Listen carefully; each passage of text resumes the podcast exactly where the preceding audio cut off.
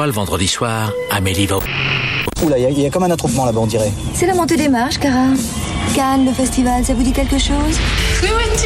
Au festival Écoutez bien, mon cher, vous n'entendrez pas ça souvent. Ça c'est le plus beau, monsieur critique Je critique pas, je dis qu'il y a des heures pour tout. Vous voulez dire que vous allez en refaire Tous les jours? Tous les jours?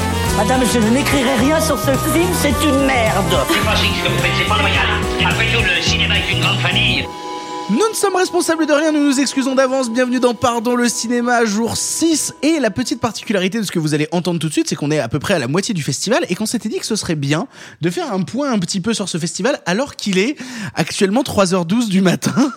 D'habitude, nous enregistrons euh, bah, le matin vers, 11h. à 11h. Voilà, on enregistre à 11h. Et là, on s'est dit, venez, il est 3h12 du matin, on vient de rentrer de soirée, on a sifflé une bouteille de rouge et des bières, on a dansé comme pas possible. Est-ce que ce serait pas le moment de nous faire un petit point sur le festival et de ce qu'on en a pensé C'est terrible, cette introduction va être absolument terrible. Comment... Ja, ja, c'est l'heure du point étape. Oh putain, comment ça va Simon, toi? Ja, moi je fais bien, je suis comme la rosée du matin, le soir. Ah, Et toi Sophie, comment ça va? Je suis pas allée voir le Sean Penn parce que je me suis euh, cassé un bout de dent ce soir. Ah putain, c'est rude, mais c'est vrai. Mais du coup, c'est l'occasion de parler un petit peu du, du- de, de ce dont on ne parle pas quand on parle de cinéma à Cannes. C'est qu'il y a tout un autre côté, à savoir les soirées, les soirées cannoises. Comment ça se passe actuellement pour vous, ces soirées cannoises Est-ce que, est-ce que vous les vivez bien? Je le vois ton regard, Simon, c'est terrible. Écoute, elles sont allées de surprise en rencontre, en rencontre, en surprise, en douche tardive. Oh, en douche tardive. T'as t'as dit douche tardive ou couche tardive? Douche tardive. Ah, très bien, d'accord. Parce que couche tardive, ça marchait bien aussi. Je trouvais ça assez formidable. je ne sais pas de quoi vous parlez, euh, je ne sais pas de quoi vous parlez. Et toi, Sophie? Moi, j'ai passé une excellente soirée ce soir, qui a mal commencé, hein, on va pas se mentir, hein, mais euh, qui, a, qui a très bien fini. euh, merci à France Télévisions. Ça fait tellement sponsor Merci à France Télé de m'avoir payé des coups. Euh, euh, coucou frérot. C'est- C'était super. euh, bisous à l'équipe de Combini, du coup. Et on, et on fait des coucous aussi à, à monsieur Manuel, euh, dont on ne dira pas le nom de famille, mais. euh, mais- ouais, non. Alors non, ça marche pas parce qu'il y en a deux. Oui, non, c'est- Il y en a que vrai. deux, mais les deux sont importants. Mais, mais Manuel qui écoute le podcast et, et, euh, et merci à toi. Voilà, c'est tout ce que j'avais à dire. Ah bah oui, moi je vous dis merci, les deux là, ils n'ont pas pu rentrer. Ouais, Non ouais. mais, non, mais, On a fait la queue devant la soirée comme deux clampins, on peut le dire, Simon. Mais moi ça me va très bien. Si tu veux, à un moment il faut réagir, il faut s'adapter. Euh, C'est pour ça que j'étais là. Venez, on va trouver un débit de boisson euh, à peu près correct. Et on a pris un bar où les pintes coûtaient 10 balles la pinte. Bah, c'est pour ça que je dis on passe à la bouteille. hein, on vous va aller êtes plus retourné à. Paris? Oui, tout à fait. Putain Non, mais Et 10 balles la pinte, c'est effrayant. Écoute, mine de rien, il y avait une gestion sonore assez admirable, ce qui t'a permis, toi, de t'enjailler sur du Johnny.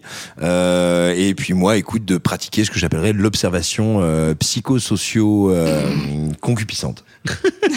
Tu disais parce que la DJ était vraiment très sympathique. non. Il n'empêche que voilà, on voulait vous tourner cette petite intro pour vous parler mine de rien de ces soirées canoises qui rythment le, le, le, le festival. Et cette intro n'a aucun sens. Grande valeur documentaire. Oui, ah bah là, là c'est tout à fait très très très important. Je vais maintenant laisser la parole à Victor du futur, donc Victor qui va enregistrer dans quelques heures après s'être levé à 7 heures pour réserver des places et aller voir Suprême et qui enregistre un podcast ensuite avec Thibaut comme invité, Thibaut de Cinécast qui sera là avec nous pour euh, parler de cinéma Le meilleur. et qui est très très cool. Il était avec nous aussi ce soir. Je sais pas s'il sera dans un meilleur état que nous. En tout cas, on laisse la parole au futur. Est-ce que tu as un message pour le futur, Simon Nique-toi. Alors, c'est parti. Euh, euh, direction le futur maintenant. Bisous, bisous. Merci beaucoup Victor du passé, voilà Victor du présent qui parle de lui à la troisième personne, quelle horreur, pour euh, faire finalement cette émission de cinéma et vous parler de six films aujourd'hui, ça va être incroyable et vous sentez que la fatigue joue beaucoup et que c'est pour ça que je ne tarde pas à démarrer l'émission parce qu'il faut vraiment qu'on avance. Aujourd'hui on va vous parler de compartiment numéro 6 qui était en compétition, de Orange Sanguine qui était en séance spéciale ou en séance de minuit, je sais plus. Sans de minuit. Eh bien, c'était une séance de minuit, du coup. On parlera aussi de Cette musique ne joue pour personne, qui était en Cannes première, réalisée par Samuel Benchetrit. On parlera de Bonne Mère de Avzia Herzi. Nous parlerons de Suprême, le biopic sur NTM. Et nous parlerons aussi de, de Flag Day de Sean Penn, le nouveau film de Sean Penn. Oh là là. Euh, Chaque, chaque épisode est un peu plus putaclic que le précédent. Restez bien jusqu'à la fin, vous allez découvrir des choses, euh, des choses merveilleuses. Nous allons tout de suite démarrer par compartiment numéro 6. Je ne sais pas s'il existe une bande-annonce, mais s'il existe une bande-annonce, eh bien, il y a un extrait maintenant. et je suis vraiment pas sûr qu'il y ait une bande-annonce. Du coup, je vais enchaîner immédiatement. Compartiment numéro 6, donc film finlandais que nous avons vu euh, hier en compétition avec euh, Thibaut, car aujourd'hui nous accueillons Thibaut du podcast Cinécast. Comment ça va? Ça va et vous les amis? Ça va bien? Comment va la Belgique? Euh, Écoute, je, je, je, je ne sais pas, je pense qu'elle va bien. en, tout cas, en tout cas, à Cannes, ça va. C'est vraiment la pire introduction possible. On, on a vu tous les deux hier euh, compartiment euh, numéro 6. Oui. Et du coup, je vais te laisser commencer. Qu'est-ce que t'en as pensé, toi? Écoute, euh, j'ai- Attends. Je vais quand même faire un petit pitch en intro de ce dont parle le film. C'est une bonne Donc, idée. Voilà, comme ça au moins ça ira. Une, vous sentez qu'elle est bien préparée cette émission. Une jeune finlandaise prend un train à Moscou pour se rendre sur un site arco- ah, oh là là, archéologique en mer Arctique. Euh, compliqué cette phrase. Elle est contrainte de partager son compartiment avec un inconnu. Cette cohabitation et d'improbables rencontres vont peu à peu rapprocher ces deux êtres que tout oppose. Vas-y maintenant Thibaut, c'est à toi. alors c'est un film qui se passe dans un train et dans la neige, mais ce n'est pas Snowpiercer. Ça n'a pas la même dynamique. ça n'a pas le même rythme. ça Ah, ça, c'est sûr et certain. Euh, écoute, dans l'ensemble, ça m'a plutôt plu. Euh, parce que ça fait du bien de voir un film en compétition qui est un peu plus léger, qui est pas, euh, t'as pas plein de drames, t'as pas plein de, de, de, de trucs de problèmes. euh, t'as as des gens qui se posent dans un train et qui se laissent un peu aller au, au rythme de la vie, tu vois. Et Moscou, euh, Moscou, Mourmansk, euh, ça prend du temps, hein. Donc le film prend son temps aussi. Et dans l'absolu, euh, c'est pas le genre de film que j'adore par-dessus tout. Je suis pas un grand grand fan. euh, enfin, le cinéma finlandais est plutôt bien, mais je pense que hors euh, Korismaki, euh, je, enfin, suis déjà pas un expert de Korismaki, mais je suis encore moins un expert du reste. Mais euh, le, cinéma scandinave en général, c'est quand même euh, c'est une tonalité particulière. Et ici, j'ai l'impression qu'on est un peu plus dans bah, plus vers du cinéma russe que du cinéma euh, scandinave. Ça, ça, oui, ça flirte un peu entre les deux. Voyage, voyage. Ah, mais oui, Bah oui, ce morceau passe en boucle dans le putain de film. oui. Ah ouais? Ouais, elles, elles- elles écoutent en De boucle. Désirless? Oui, le morceau Voyage, La- voyage de Désirless. Bah, mais Désirless, c'est une star gigantesque, monstrueuse en Europe de l'Est en général et en Allemagne en particulier. Et bah là, c'est le leitmotiv du film, c'est Voyage, voyage de Désirless. Ouais. Et euh, Ok. Non, mais c- c'est deux personnages qui que tout oppose, qui s'entendent pas, mais vont devoir passer, euh, je sais pas, 4-5 jours euh, dans le même train. Il y a un moment, euh, tu voilà, Tu fends l'armure, Bah oui, t'es un peu obligé. Et bah, elle, elle est finlandaise, elle parle un peu, elle parle un peu russe. Lui, il est russe. euh, c'est le type qui reste assis à boire sa vodka et euh, qui est quand même de prime abord pas hyper sympa et qui l'a fait un peu flipper. Elle a pas trop envie de passer une nuit avec lui dans la même couchette, quoi. et puis, il est pas du tout cliché, ce personnage. Non. Non, c'est si peu. C'est un russe qui bosse à la mine, qui aime pas boire du champagne. Lui, ce qu'il veut, c'est boire de la vodka. C'est. Je, je- je suis désolé, je, je ne partage vraiment pas ton enthousiasme sur compartiment numéro 6 qui m'a profondément ennuyé et qui est vraiment le film euh, avec le propos de fond le plus stupide à base de euh, non mais vous comprenez ce n'est pas la destination qui compte c'est avant tout le voyage et les rencontres qu'on fait sur le chemin Mais je- Oh, Mais un peu comme nous Je ici. trouve que c'est un postulat tout à fait valable. Et dans l'absolu, c'est vrai. oui mais on s'en- mais on s'emmerde quand même Non, non, ça m'a, ça m'a pas trop fait chier. Alors, je, je vais être honnête, j'ai un peu piqué du nez à certains moments, mais bah c'est la voilà, c'est sûr fatigue. que si t'as regardé 10 minutes du... J'ai même pas vu non, le film, je sais pas non, pourquoi non, je... non, non, non, mais j'ai, j'ai rien raté du film. Mais voilà, un moment, la, la- la fatigue s'est fait un peu sentir, mais nous sommes à la fin de la première semaine du festival, c'est pour ça. Mais non, je, je- j'aime bien le fait d'avoir un truc un peu plus léger et moins, euh, moins dur, parce que d'habitude, la compète, c'est, c'est que ça, quoi. Et là, le film a zéro chance, hein, il va rien gagner, mais je trouve qu'il y a, un petit côté quand même assez rafraîchissant euh, par rapport à l'ensemble de la programmation, quoi. Je comprends ton point de vue mais euh, je ne le partage pas du tout voilà non non vraiment moi je C'est pas grave, on va se retrouver euh, sur d'autres choses, on euh, va se Victor. retrouver sur d'autres choses, ça c'est sûr. Mais euh, non, le film, moi, m'a profondément euh, ennuyé et laissé en dehors. Et cette rencontre entre deux personnages improbables. En fait, euh, euh, au début, je me suis dit vraiment, euh, il y a un truc cool parce que entre les deux, au début du film, il y a vraiment pas d'envie de séduction, il n'y a pas Mhm. de, de possibilité sexuelle. La nana nous est présentée comme, euh, la- enfin, c'est une héroïne qui nous est présentée comme un personnage lesbien qui est en couple avec une autre nana et puis qui euh, finalement, un moment, euh, va retourner un peu sa cutie pendant le film euh, et à essayer d'aller embrasser monsieur, etc. Euh, par- parce que bah, vu que sa meuf lui répond pas, bah, elle va trouver du bonhomme à la place et tout. Et, et moi, je Je, regardais je film, trouve que c'est tellement fin l'analyse que tu fais. J'ai pas vu le film, hein, Bah mais oui, je- mais, Ouais, mais- mais- mais c'est aussi fin dans le film. c'est Non, vraiment je suis pas d'accord. Je. C'est une espèce de, de, de, de pulsion passagère d'un voyage, d'un truc éphémère qui va, voilà, qui va s'arrêter euh, trois jours après. Et en, en vrai, ça arrive à la fin du voyage. On n'est même pas. C'est pas comme si il allait, ils allaient s'enfiler euh, tous les soirs, quoi. Depuis dès le Wow. début du voyage. C'était, eh, t'as vu? Au final, j'étais vachement plus fin, Simon. J'ai rien dit, j'ai rien dit, my bad. Écoute, c'est un peu le festival du sexe là cette année. euh, Beaucoup trop de cunis. le, le cul. Il y, a- y encore un cuni dans le film? Non, non, il y a pas de cunis Non, dans il y le a pas de film. cunis dans le film. Oh. Mais dommage les parce que, ça aurait fait plus un sur la liste. Mais- Est-ce qu'ils font les deux en même temps Mais par contre, à Cannes, cette année, on en est au cinquième ou au sixième, je sais plus. Euh, mais en tout cas, on, on a vu beaucoup de cunis à l'écran. Dont certains qui se terminent avec euh, du sang euh, sur le visage. Après. Oui, tout à fait. Ah non, c'était pas, pas cette année. La Mandouble, c'était il y a au moins 4 ans. Non, mais dans deux films cette année, y y il y a des cunis qui finissent euh, un peu ensanglantés. Oula, il va falloir qu'on reparle de ça hors micro. eh bien, en parlant de choses ensanglantées, de choses décalées, de choses euh, qui font parler, nous allons tout de suite enchaîner avec un autre film, donc qui était, euh, vous l'avez entendu, en séance de minuit. Euh, c'est un film qui s'appelle Orange Sanguine. Pour remettre un petit peu de contexte, bande annonce. Il faut mettre 22 milliards sur la table. Alors on peut taper sur tout ce qui bouge, mais de la solidarité avant tout. On ne veut pas euh, diviser les Français. Ah, les seniors sont très très fraudeurs, beaucoup plus que ce qu'on croit. Il y avait aussi euh, l'aide aux cantines qui peut être supprimée pour les chômeurs parce Ah que oui. euh, il y a Ça, quand ça, même ça le nombre d'enfants de chômeurs qui bouffent à la cantine alors que les parents foutent rien à la maison. Enfin, je veux dire, ils sont là, ils peuvent leur faire à manger, quoi. Bien sûr. Ici, on taxait les avortements? Ah non, non, là, là, là, là. Non Bah, Vas-y, Là, tu vas trop loin. Orange Sanguine, donc, euh, c'est un film qui nous raconte que, euh, au même moment en France, un couple de retraités surendettés tente de remporter un concours de rock, un ministre est soupçonné de fraude fiscale, une jeune adolescente rencontre un détraqué sexuel. Bref, une longue nuit va commencer, les chiens sont lâchés. C'est le synopsis officiel. Simon, tu as vu le film? Sophie, tu as vu le film? Je sais pas si tu as vu le film Thibaut. Oui. Eh ben très bien. Eh ben je vais laisser la parole à Simon pour commencer. Qu'est-ce que tu as pensé d'Orange Sanguine? Euh, tu disais, les chiens sont lâchés. Ils sont d'autant plus lâchés que Orange Sanguine, c'est un film qui qu'on doit à une troupe de théâtre, enfin une troupe de d'artistes, de créateurs qui s'appelle les Chiens de Navarre, euh, dont je vous recommande d'aller voir les, les pièces à Paris, qui font aussi bien des pièces dans le sens on va dire relativement classique du terme que des impros, et dont en gros le credo est un espèce d'humour acide, amer, absurde, passablement désespéré. Euh, on pourrait dire c'est c'est c'est Ionesco qui c'est Ionesco en descente de LSD, c'est assez particulier. Euh, c'est d'une méchanceté hors du commun. Euh, c'est euh, moi je, je pense ça peut paraître surprenant, je pensais énormément au film de Catherine Corsini en voyant le film. J'ai l'impression que la colère qu'elle essaye de capter, le désespoir et justement les oppositions, les fractures irréconciliables au sein du, corps social français qu'elle essaye de mettre en image dans son film, euh, et ben c'est précisément l'objet d'Orange Sanguine et en général du travail des chiens de Navarre. C'est-à-dire qu'avec, ouais, voilà, un espèce d'humour horrible et atroce, ils vont nous raconter des histoires qui ne cessent de se retourner sur elles-mêmes, des victimes qui deviennent des bourreaux, des bourreaux qui deviennent des victimes. C'est impossible d'arrêter son empathie, son jugement, où que ce soit, parce que, parce que littéralement, c'est un monde d'affreux et un monde du tous contre tous. Malgré tout, ils le font avec une espèce de joie mauvaise et absurde qui, moi, me met dans un état d'hil- d'hilarité incroyable. Je trouve que le film a un art de la mise en scène, alors qu'il désarçonne beaucoup parce que ils, ils amènent, ils greffent dans le film leur art de, de l'improvisation et leur travail justement, euh, leur travail de la cacophonie et du bordel organisé.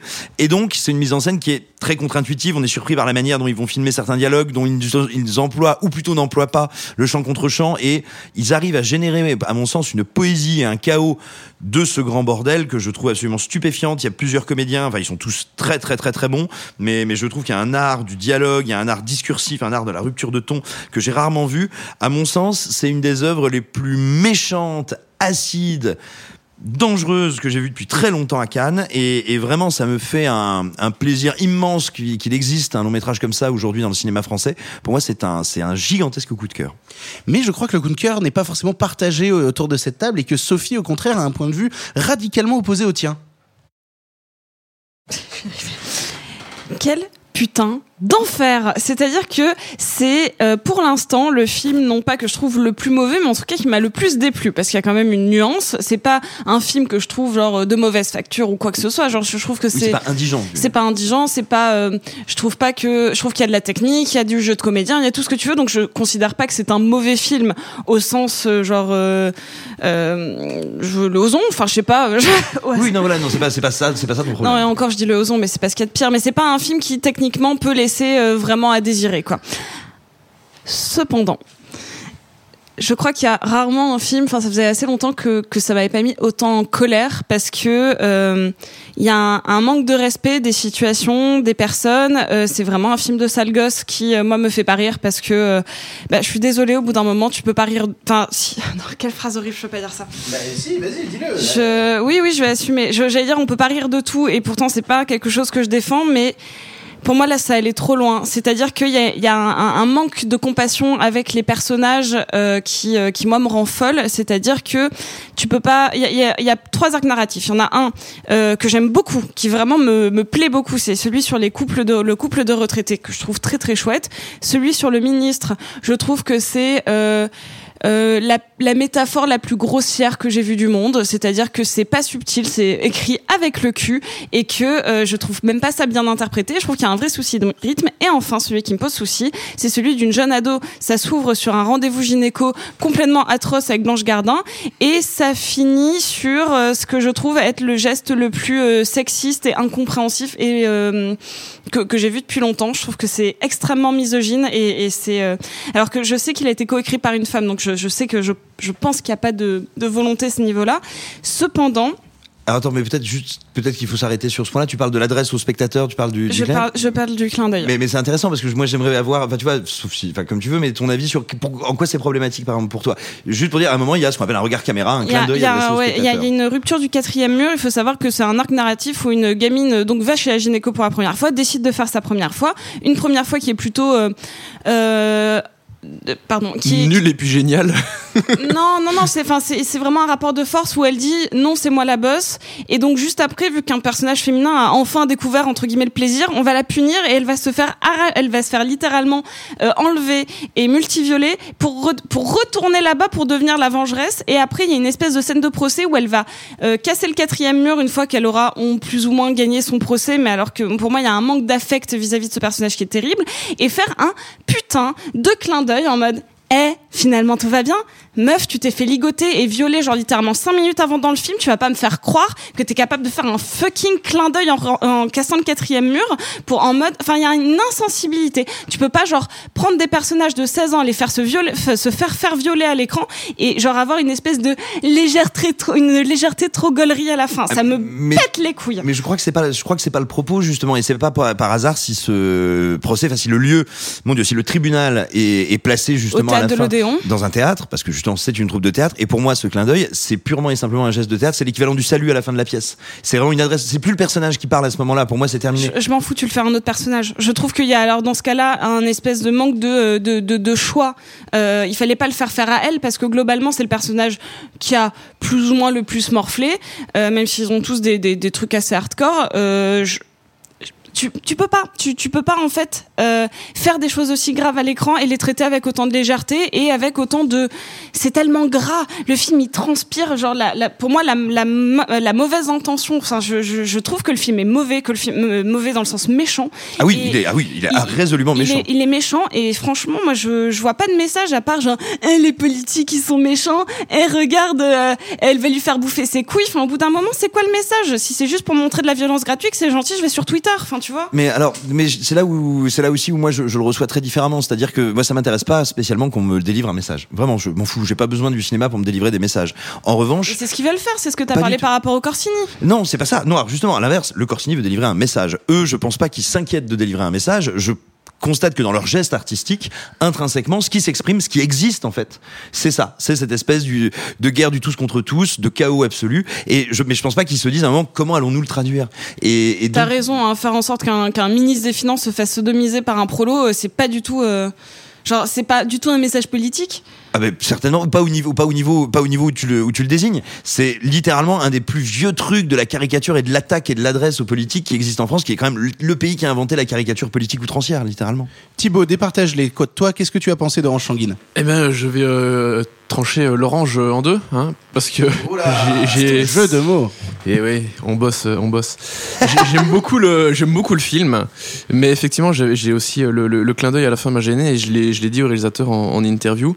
Euh, il disait que, bah, qu'il comprenait parce que j'ai j'ai globalement dit à peu près la même chose que que Sophie euh, du pourquoi le clin d'œil me, me gênait. Euh, et il comprend. Mais il disait que effectivement le but du film c'est de provoquer et pas de. Il veut pas choquer. Bon ça après les, les deux sont indissociables vu le vu la teneur euh, du film. Mais euh, Je suis non, sceptique sur cette affirmation et sur sa sincérité. non, mais euh, alors j'aime bien le fait que, que, que ça aille loin. Et ce que je. Alors je, je savais pas avant le film que c'était basé sur trois faits divers euh, qui, étaient, qui étaient réels. Et du coup, j'ai pris tout le film en, complètement en second degré. Genre, euh, bah rien rien, rien, rien n'est vrai. Ça, ça, c'est pas possible, ça, tu vois, tu t'y crois pas une seconde. En tant que. Enfin, je me suis pas dit, oui, ces histoires se sont déroulées, et du coup, je, Le film le met pas en avant, J'ai jamais été premier degré dans le truc. Et c'est pour ça que ça me plu. Parce qu'il va très loin. S'il allait pas aussi loin, ce serait pas aussi drôle en fait. Mais il va vraiment très très loin. Et voilà, du, du, du coup, c'est ça qui, qui, qui me plaît beaucoup. C'est c'est- c'est- c'est ce côté euh, outrancier euh, Mais attends, attends, qui, qui est assez jouissif. coup- Oui, mais du coup, comme c'est des histoires vraies, notamment celle de l'adolescente, moi, ça me gêne que ce soit avec autant de dérision parce que tu peux pas rire d'un truc qui arrive à une vraie nana. Enfin, pas à ce point-là. Tu, tu peux pas dire, genre, euh, une adolescente de 16 ans qui s'est fait violer par un psychopathe et qui lui a fait bouffer ses couilles, je vais en faire un truc vraiment gaulerie. Enfin, tu, au bout d'un moment, euh, non. Non. bah, je, alors, je vois pas au nom de quoi on, on peut, on pourrait ne pas le faire. Vraiment, je veux dire, littéralement, tu vois, int- intellectuellement parlant, je vois pas au nom de quoi on pourrait ne pas le faire. On peut juger que c'est atroce et que c'est ignoble et que c'est machin, tu vois, mais, Moi, je trouve ça inhumain. mais, ah, mais non, mais je te dis, mais attends, je te dis pas que tu, que ton regard dessus est illégitime, mais en revanche, je vois pas pourquoi on pourrait pas le faire dans l'absolu. Et en Ah, revanche, mais tu peux tout faire. En soi, tu peux. Tu, je vais pas prendre des, des trucs trop loin, mais globalement, tu peux tout faire. C'est pas pour autant qu'il faut le faire. Oui, d'accord. Si tu, oui, veux, ok. si tu veux descendre de l'appartement et courir à poil en criant Non, des, insultes, vas-y, mais te- tu non, vois, te- Euh, te- non, on a une image à conserver, s'il vous plaît. Je te, non, je te, je te parle de Cinoche euh, et, de, et de création artistique et de fiction. Mais attention, veux dire, on peut pas dire que le film mette en avant ou, tu vois, se gargarise ou se présente comme une adaptation de faits divers. euh, bah, c'est quand même dans le dossier de presse. Hein. ok, mais attends, tu t'assois. Tu t'assois devant le film, tu te poses devant. À quel moment le film te dit basé de faits- inspiré de faits Bah, réels alors dans ce cas-là, tu prends pas des faits réels. Mais C'est vrai qu'il l'annonce pas au début du film. Non, oui, oui, ça a pas de statut dans le film. Enfin, je veux dire, c'est pas un film qui te dit bonjour, notre dispositif, c'est faire ça. Ouais, mais dans ce cas-là, et ça va avec le truc de théâtre, c'est-à-dire on prend un truc un peu réel et on le pousse, on le, on l'exagère, on fait de l'impro dessus. Mais dans ce cas-là, si tu veux prendre ce genre de situation, tu dis soit pas que c'est inspiré de faits réels, parce que là, pour moi, il y a un manque de respect au niveau des victimes qui me débecte. Mais je pense que c'est stupide de se revendiquer alors que ça a à ce point-là peu de- d'impact et de, et de réalité dans le film. Ça, je, je suis bien d'accord avec toi. Vous l'aurez compris, Orange Anguille est un film qui divise énormément et qui sortira cette année en salle. Vous aurez l'occasion d'aller le voir et de le découvrir. On va enchaîner sur quelque chose bah, où là c'est moi tout seul qui vais parler comme ça au moins ça. On, on va, on, va, on va ralentir le débat. On va être on, on va être gentil. On va parler tout de suite du nouveau film de Samuel Belchetrit. Cette musique ne joue pour personne. Petit extrait de bande annonce. Le comptable, là, tu l'as trouvé? Il a disparu avec l'argent. Oui, sa femme. Il est mort Oui. D'une gifle. C'est pour que tu viennes à la bombe de Jessica. Bah, je viens si vous me filez 1000 euros. La moitié avant, la moitié après. Tu m'as pris pour un débile, Hagrid C'est quoi, un Hagrid C'est le gros de Harry Potter. Cette musique ne joue pour personne, donc nous raconte l'histoire dans une petite ville portuaire d'êtres isolés, habitués à la violence, qui vont soudain voir leur vie bouleversée par le théâtre, la poésie et l'art, et leur quotidien transformé par l'amour.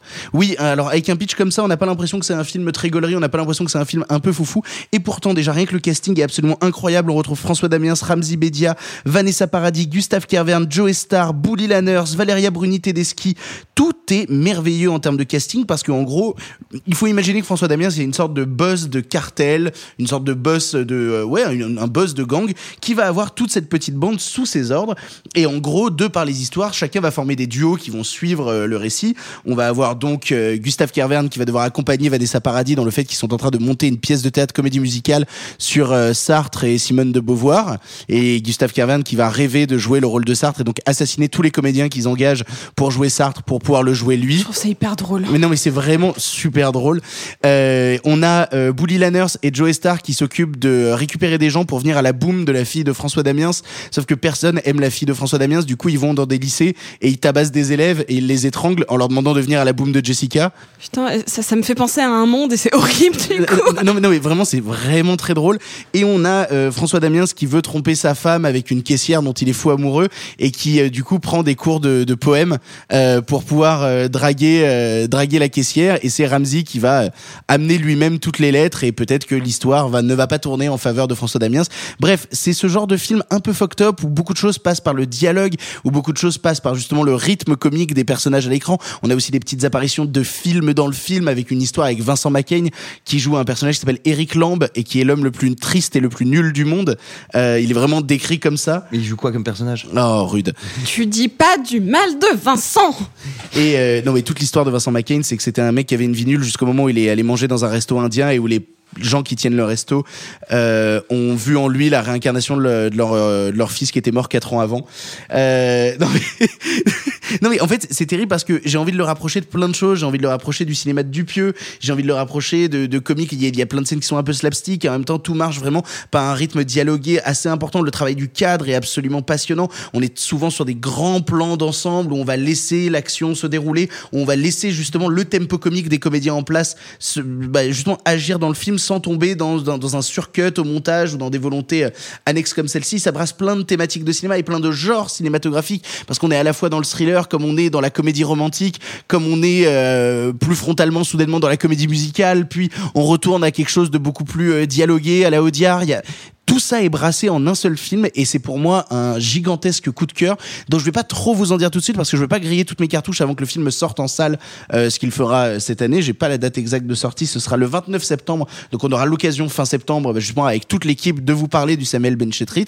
En tout cas il y a une bande annonce qui existe online. C'est euh, passionnant. C'est un immense coup de cœur qui m'a fait énormément rire. Et voir des duos justement comme Bully Lanners Joe Star agir ensemble c'est toujours mais en fait juste raconter le film me fait rire. Et déjà je trouve que il y a un truc qui est gagné d'avance quand tu dis bah c'est Bully Lanners qui lit des bouquins de développement personnel et Joe Star qui a juste envie de lui casser la gueule parce qu'il comprend rien euh, au développement personnel euh, de Bully Lanners non c'est vraiment très très très très très très drôle et euh, et je suis ravi que ce film existe et je suis ravi de l'avoir découvert avant d'autres films que l'on a vus euh, dans dans cette sélection qui étaient bien moins sympathiques on va se le dire tout de suite. Mais on va enchaîner par un petit coup de cœur et cette fois-ci je pense que Simon et Sophie vont se mettre d'accord dans cette histoire puisque vous avez vu ce matin un film, alors je crois qu'il est diffusé à un certain regard, le nouveau film de Avzia Herzi qui s'appelle Une bonne mère, petit extrait euh, de bande-annonce pour recontextualiser tout ça.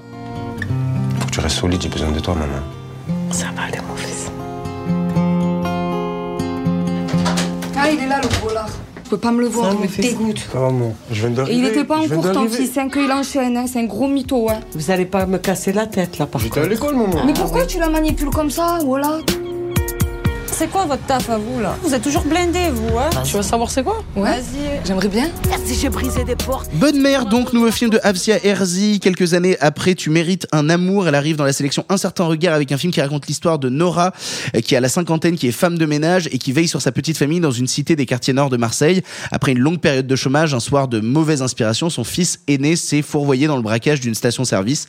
Incarcéré depuis plusieurs mois, il attend son procès avec un mélange d'espoir et d'inquiétude. Nora fait tout pour lui rendre cette attente la moins insupportable possible. Voilà le pitch officiel. J'ai l'impression que Sophie n'est pas d'accord avec le pitch officiel. Non, parce que dans le film, il n'est pas mentionné la raison pour laquelle il est incarcéré. Bah, en fait, c'est- c'est ça et je trouvais ça hyper intéressant du coup. Ah bah euh, en tout cas c'est dans le synopsis. Non, je, me suis demandé, pourtant j'avais pas l'impression d'avoir dormi et pourtant euh, la fatigue était présente, euh, mais je me suis dit mais on le sait pas ça. hein. Eh ben, C'est pas clairement mentionné. Visiblement, en tout cas, c'est dit dans le synopsis. Mais qu'en avez-vous pensé du coup? Qu'est-ce que t'en as pensé, toi, Sophie? C'est un immense coup de cœur euh, parce que la réalisatrice aime d'amour tous ses personnages. Ils sont tous c'est de la dentelle à ce niveau-là. C'est que euh, tu as une harmonie à la fois de groupe parce que ça parle vraiment d'une famille et donc il faut qu'il y ait une espèce de cohérence. Tu peux pas écrire des personnages un petit peu caricaturaux ou quoi que ce soit et, euh, et pas que ça le soit, mais on, on peut pas prendre des archétypes, euh, ça ne fonctionnera jamais. Donc là, ce qu'elle a fait, c'est que elle a pris déjà l'entité familiale et l'a, à mon avis, travaillé comme telle.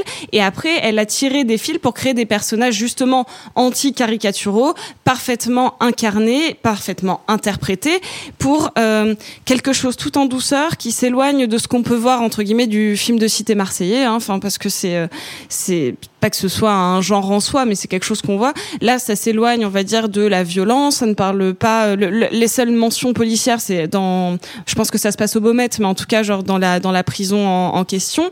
Mais là, ça parle vraiment de cette famille-là, de cette mère extrêmement courageuse et de la multitude de facettes que peuvent avoir ses enfants et ses petits-enfants. Les dialogues sont incroyables. Ils sont à la fois euh, genre euh, euh, trash et vulgaire, euh, poétique et mignon, euh, toujours délivrés à la fois en rythme et avec une espèce de spontanéité qui pourrait presque être de l'impro. Je sais pas comment elle a fait. mais ça tient du génie.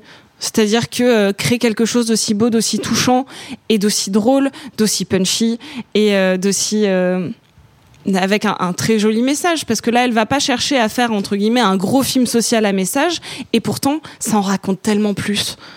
C'est ça qui est incroyable, c'est-à-dire qu'au travers au travail de cette personne euh, qui euh, a deux boulots, donc qui est euh, femme de ménage dans les avions à, Marignane et et qui s'occupe d'une vieille dame en fin de vie, mais qu'elle aime comme si elle aussi faisait partie de sa famille.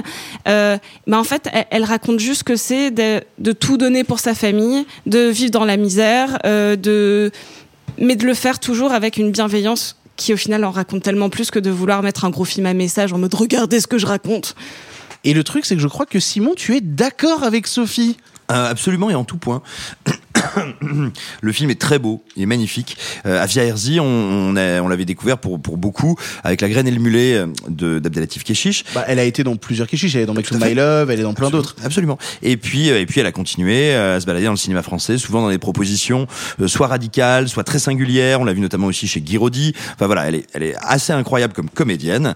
Et euh, elle nous était arrivée bah, tout simplement avec un premier film qui s'appelait Tu mérites un amour, qui était déjà assez, euh, assez invraisemblable de justesse, d'intelligence émotionnelle et humaine, mais dont on sentait voilà qu'elle avait dû vraiment lutter pour réussir à le faire et qu'il avait été euh, accompli dans des conditions euh, très précaires. Là, on sent qu'elle a un peu plus de moyens et elle va demeurer dans cette veine naturaliste parce que elle, emprunte quelque chose du cinéma de Keshish, mais qu'elle conjugue à son propre univers. Et elle est absolument pas dans la redite. C'est vraiment une proposition euh, qui est sienne. Et c'est, bah, je trouve que c'est un très beau parcours euh, qu'on voit, qu'on voit grandir et prendre en ampleur. Et c'est très très beau à voir. Et là donc, elle est toujours sur ce qu'on peut qualifier de naturaliste, mais dans lequel il y a néanmoins un art du cadre, un sens de la photographie qui sont exceptionnels. C'est, fait avec une intelligence, une douceur, une écoute. Elle écoute ses personnages. Elle ne leur fait pas dire des choses. Elle les écoute. C'est très important. Elle le fait admirablement.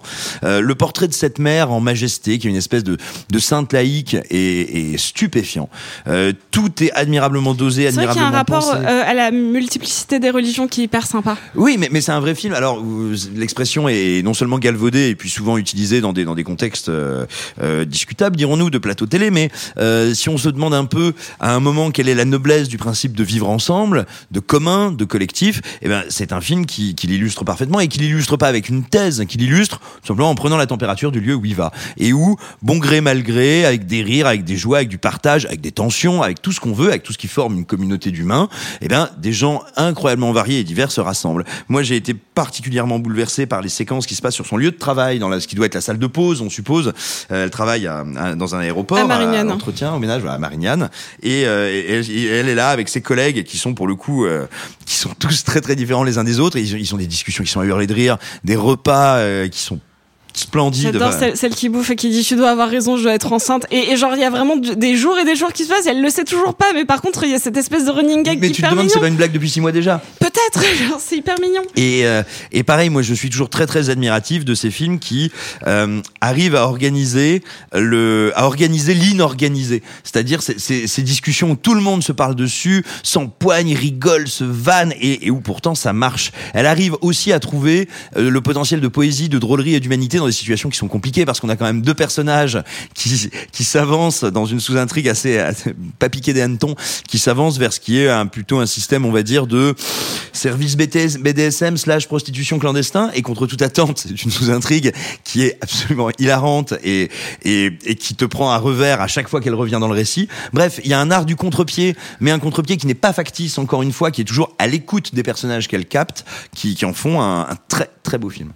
On continue et on avance dans cette émission où il y a énormément de films et je vais vous parler très rapidement de Suprême, Suprême, le biopic sur NTM réalisé par Audrey Estrugo, un film que j'avais très envie de voir et que j'ai vu ce matin même pendant que vous voyez Bonne Mère, donc c'est pour ça que je vais être tout seul à m'exprimer sur Suprême.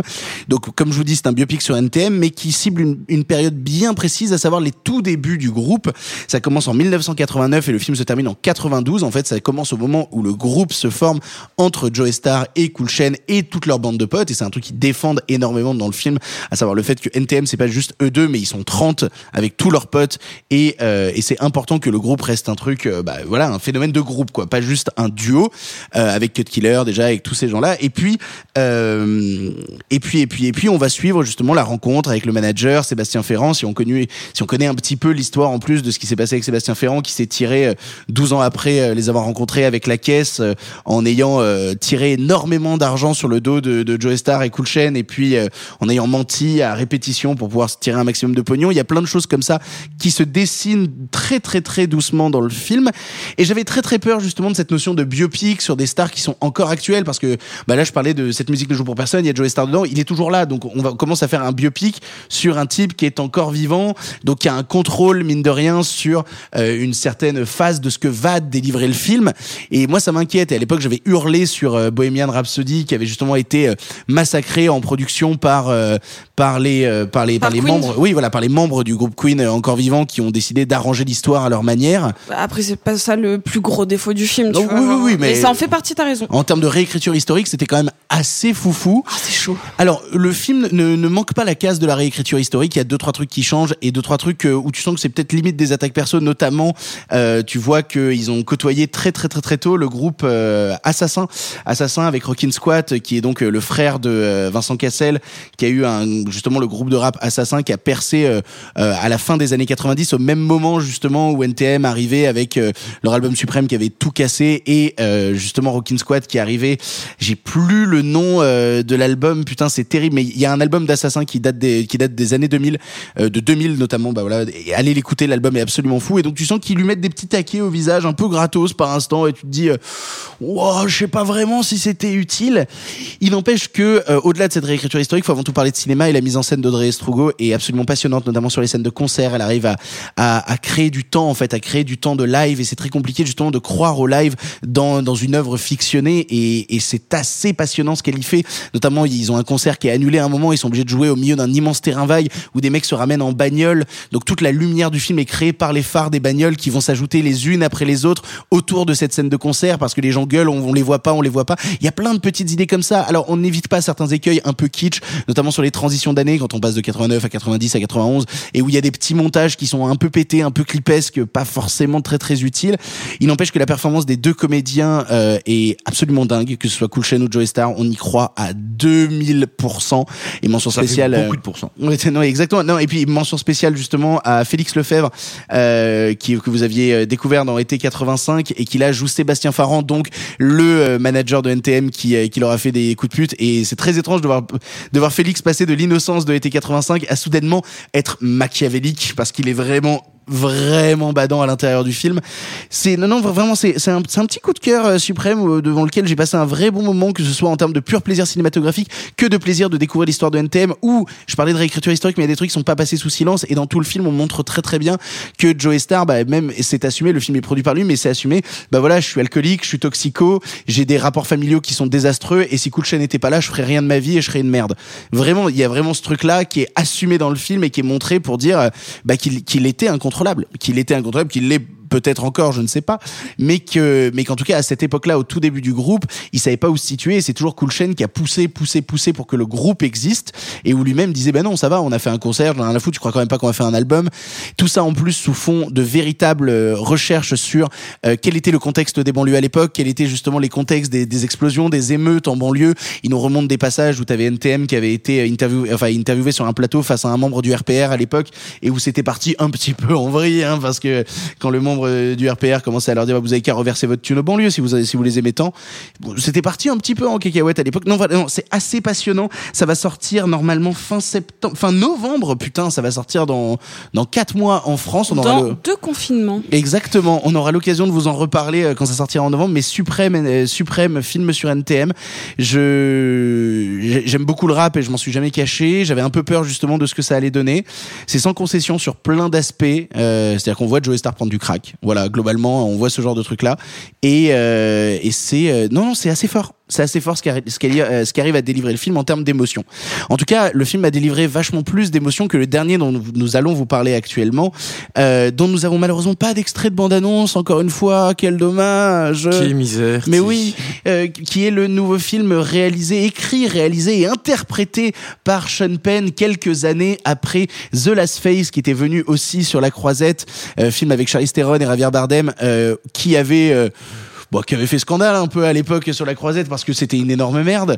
Euh, C'est-à-dire qu'il y a vraiment, j'ai vu passer un tweet avec quelqu'un qui avait un t-shirt, euh, un t-shirt euh, euh, The Last Face, j'y étais, ni oubli ni pardon.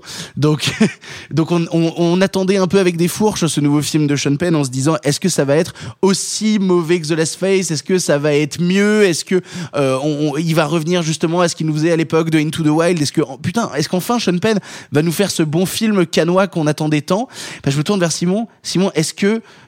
euh, Flag Day de Sean Penn Alors attends, je vais peut-être dire le synopsis avant de te lancer, histoire que euh, cette émission ait un sens en termes de construction. Vous sentez bien que c'est très très très aléatoire.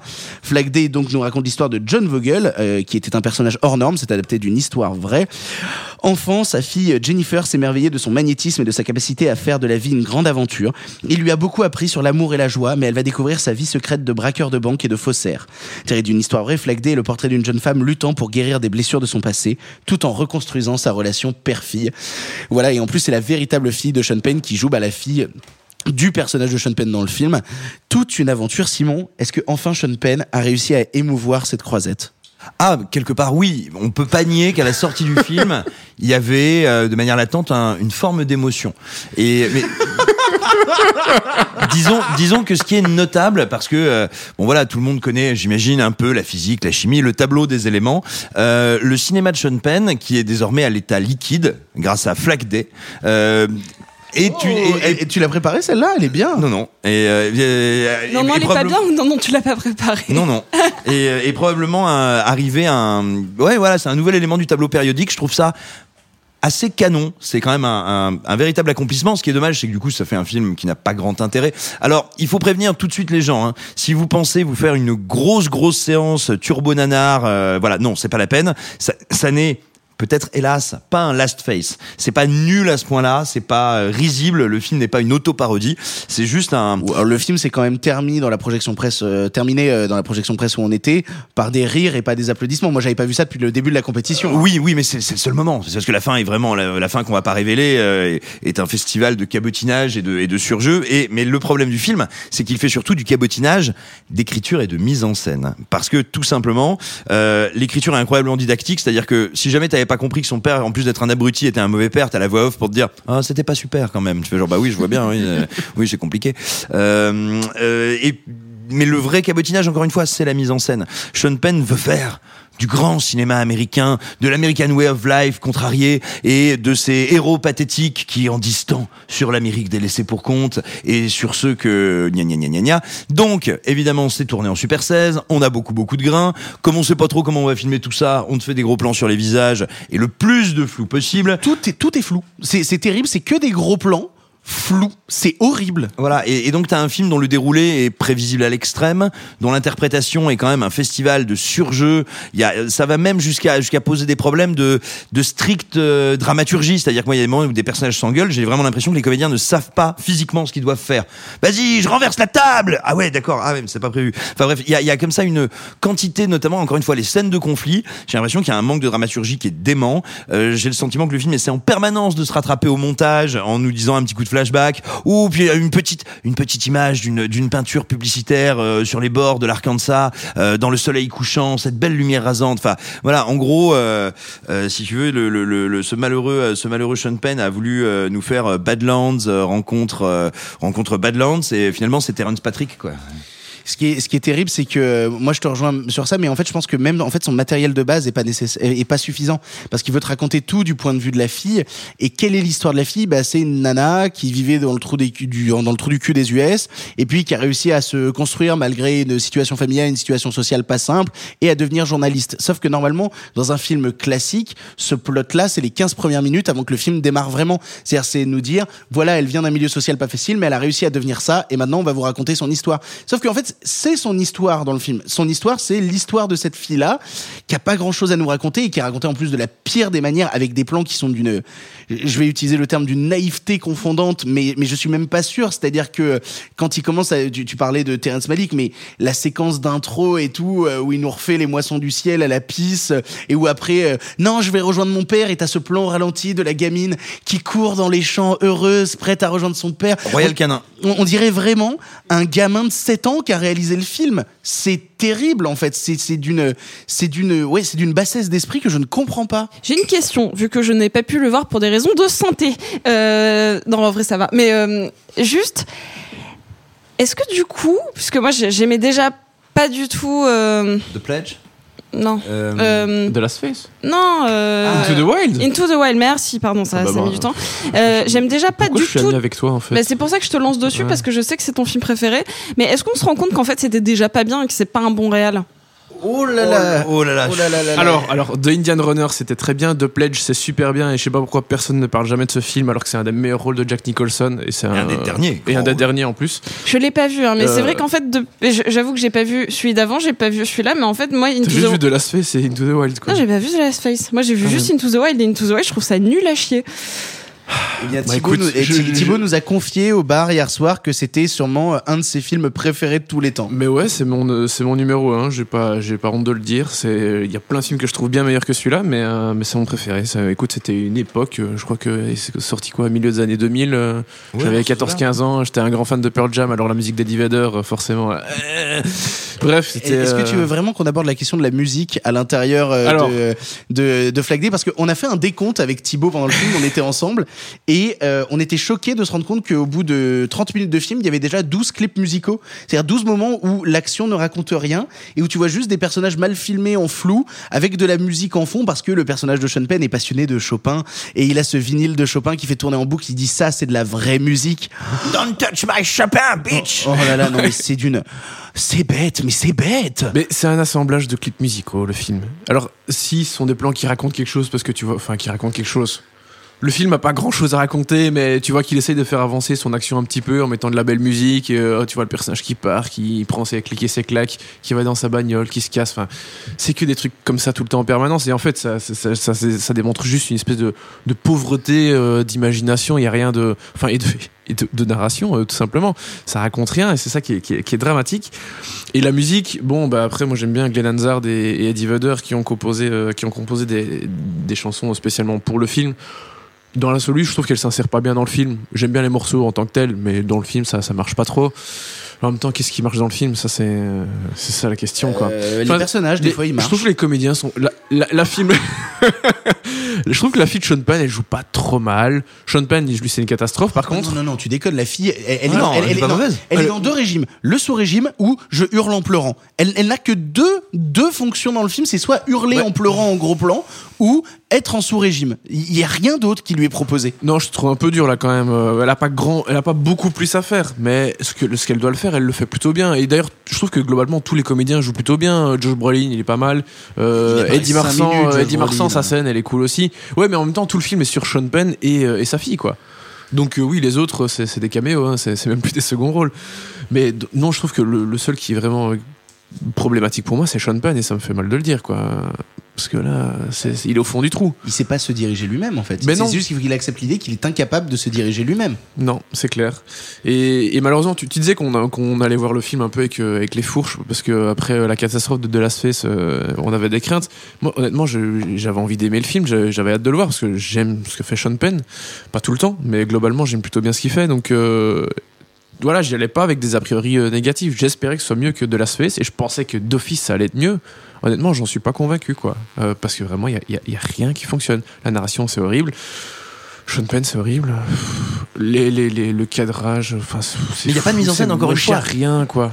Mais pourquoi ce film est sélectionné? Pourquoi ce film est en compète? Mais- On en parlait avec Simon Bah, à la sortie de la salle. C'est la Simon- carte, c'est tout, c'est aussi simple que ça. Oui, bah, Simon disait, c'est un je cliché, pense que mais Thierry Frémaux, euh, Thierry Frémaux veut du mal à Sean Penn en fait, parce que comment montrer un film comme celui-là en compétition quand on a vu des films hors compète où on se dit putain ils auraient tel- tellement mérité eux d'être en compète, on l'a dit pour Onoda. Ono- voilà, on, on l'a dit pour Onoda, Oui, on l'a dit sûr. pour d'autres, et puis là soudainement on se retrouve avec The Last Face et on se dit mais il y a une erreur dans le système, il y a, il y a- y a un là il y a un bug. Bah, alors après, il faut aussi peut-être euh, réfléchir en dehors de simples notions de celui-là méritait, avec tous les guillemets du monde, la compétition ou pas ou quoi. Déjà parce que bah on, est quand même dans un registre qui est très subjectif, mais surtout, faut pas oublier que pour Cannes, il y a un enjeu, alors qui peut peut-être amener à des, faux pas et des contresens. Hein, je ne dis pas le contraire, mais il y a, y a sans doute aussi un enjeu d'avoir du cinéma américain identifié, reconnu hollywoodien, quand bien même euh, fut-il d'auteur, qui monte les marches.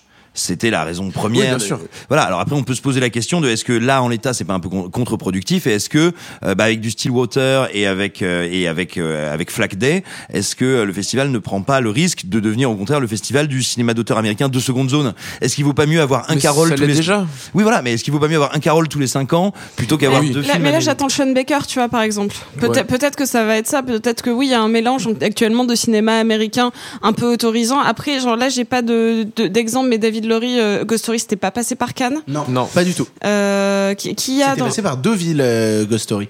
C'est vrai. Non, mais je sais pas. Je, je suis en train de. Mais moi, j'étais pas là les deux dernières éditions, donc. Non, mais euh, malheureusement, Cannes, c'est déjà le festival de seconde zone pour les Américains hein, depuis longtemps, hein, et, ça, et ça va pas aller en s'améliorant. Mais quitte à prendre des Américains, autant le taper en Cannes première ou je sais pas quoi pour euh, au moins euh, limiter la casse. Bah, bah, regarde. Stillwater, que- Stillwater est parti hors compétition, c'est bien suffisant. Bah, bien hein, sûr. c'est- c'est- ça suffit. Il était à sa place d'ailleurs. C'est Oui. pour ça qu'il est reçu avec une certaine bienveillance. Mais bien Exactement. sûr, parce que forcément, tu mets la compète, bah, t'as une pression supplémentaire. Mais moi, je peux pas croire que le comité de sélection euh, du, du festival se dise en toute bienveillance, on va prendre le film, on va le taper en compétition, ça va être bien, quoi. Non, enfin, il y a un moment. euh, Ok, tu peux trouver certaines choses bien, tu peux éventuellement trouver que la relation père-fille, euh, il y a des choses pas mal dans le film, je suis prêt à l'accepter aussi, mais non, c'est- ça vaut, c'est absolument pas le niveau de la compétition. Et, et le taper là, c'est lui foutre encore plus de pression. Et, et je trouve ça hallucinant que ça, ça, se- ça se passe à nouveau après la catastrophe euh, de, de. Parce que faut quand même rappeler que le système euh, de- d'horaire de, de projection, euh, de- des, enfin, des projections au festival, ça a changé notamment à cause de, de ça. bah, parce qu'avant, les, Frémont en festi- parle dans les journalistes. bouquin, voyaient- je crois. hein. Oui, alors, Oui, alors, oui. alors peut-être pour, pour les gens qui nous écoutent, parce que c'est un détail qu'ils ne connaissent pas forcément. de- de- depuis des années, des décennies, la projection de presse avait lieu euh, la veille, la, la- la veille des, la veille de- des projections dites de gala, les montées de tapis rouge que vous pouvez voir à la télé, dans les journaux, euh, ou alors le matin à la première heure pour la presse pour un film projeté en gala le soir. Et il se trouve que The Last Face a été euh, pelé vivant, euh, a connu un gangbang critique d'une rare intensité, et, euh, et, forcément ça n'a pas joué en sa faveur après. Et donc il a été décidé de euh, rendre non pas, enfin de ne pas projeter les films à la presse avant qu'ils soient montrés en gala, mais simultanément ou après. Ce qui est une fausse excuse. Hein. Ce qui pourrait juste a- dire embargo jusqu'à la et basta, comme tous Ça les avait pas festivals fait. Enfin, les deux films, c'était pas celui-là et le Évaluation, Les Filles du Soleil? Allez, les filles du soleil a dû aussi pas mal jouer. hein. Les filles du soleil c'était déjà, il C'était- était, il c'est- était pas déjà, c'était pas déjà installé euh, le C'est- le, système? le- le nouveau système était peut-être déjà en place pour Ah ouais hein. Autant pour moi. Mais, mais effectivement, pareil, hein, il s'était fait, il avait été reçu avec du gros sel. Vous l'aurez compris, nous n'avons pas beaucoup aimé le nouveau film de Sean Penn. euh, Pas du tout. Oui, pas du Ouais, tout. oui, Voilà, on il peut faut- le dire, on peut utiliser chat. termes. On n'a pas du tout aimé le nouveau film de Sean Penn et il nous a laissé euh, très circonspect. On a quand même bien rigolé. et C'est un peu l'essentiel d'avoir ce genre de sentiment-là. Ouais, mais ça me fait quand même mal d'avoir rigolé comme ça, tu vois. C'est le, que- le rire nul, le rire triste. Et c'est ainsi que se termine cette pastille du jour 6 canois. Putain, elles sont de plus en plus longues et de plus en plus de films. C'est absolument terrible. Je remercie Thibaut de nous avoir rejoints aujourd'hui pour parler de cinéma. Merci beaucoup Thibaut. Ben, merci à vous pour on l'invitation. peut te retrouver? Sur, euh, sur Twitter, sur Cinécast, euh, le podcast, euh, voilà. où tu as un podcast qui s'appelle Cinécast où tu parles de cinéma dedans et donc du coup n'hésitez pas à aller jeter euh, un coup d'oreille à tout cela. Et on va dire au revoir à Simon Rio car Oh c'était le dernier podcast de Simon Rio à Cannes.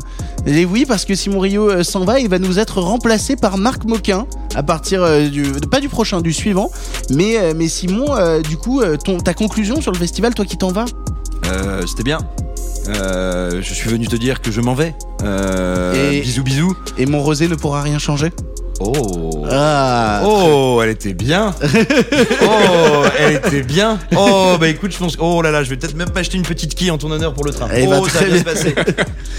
Bref, on se retrouve demain pour une autre quotidienne. Euh, je tiens à m'excuser personnellement pour l'introduction de ce podcast et puis aussi euh, pour euh, pour le fait que tout n'est pas parfait techniquement. Mais sachez que Norman se bat au montage pour rattraper toutes nos bêtises euh, pendant les émissions. Donc euh, envoyez beaucoup de soutien à Norman qui monte tous les épisodes et qui entend toutes nos conneries en avant-première. Le pauvre, full soutien à toi Norman. On vous embrasse très fort et puis euh, salut salut les copains. À demain pour de nouvelles aventures. Fin de la retransmission.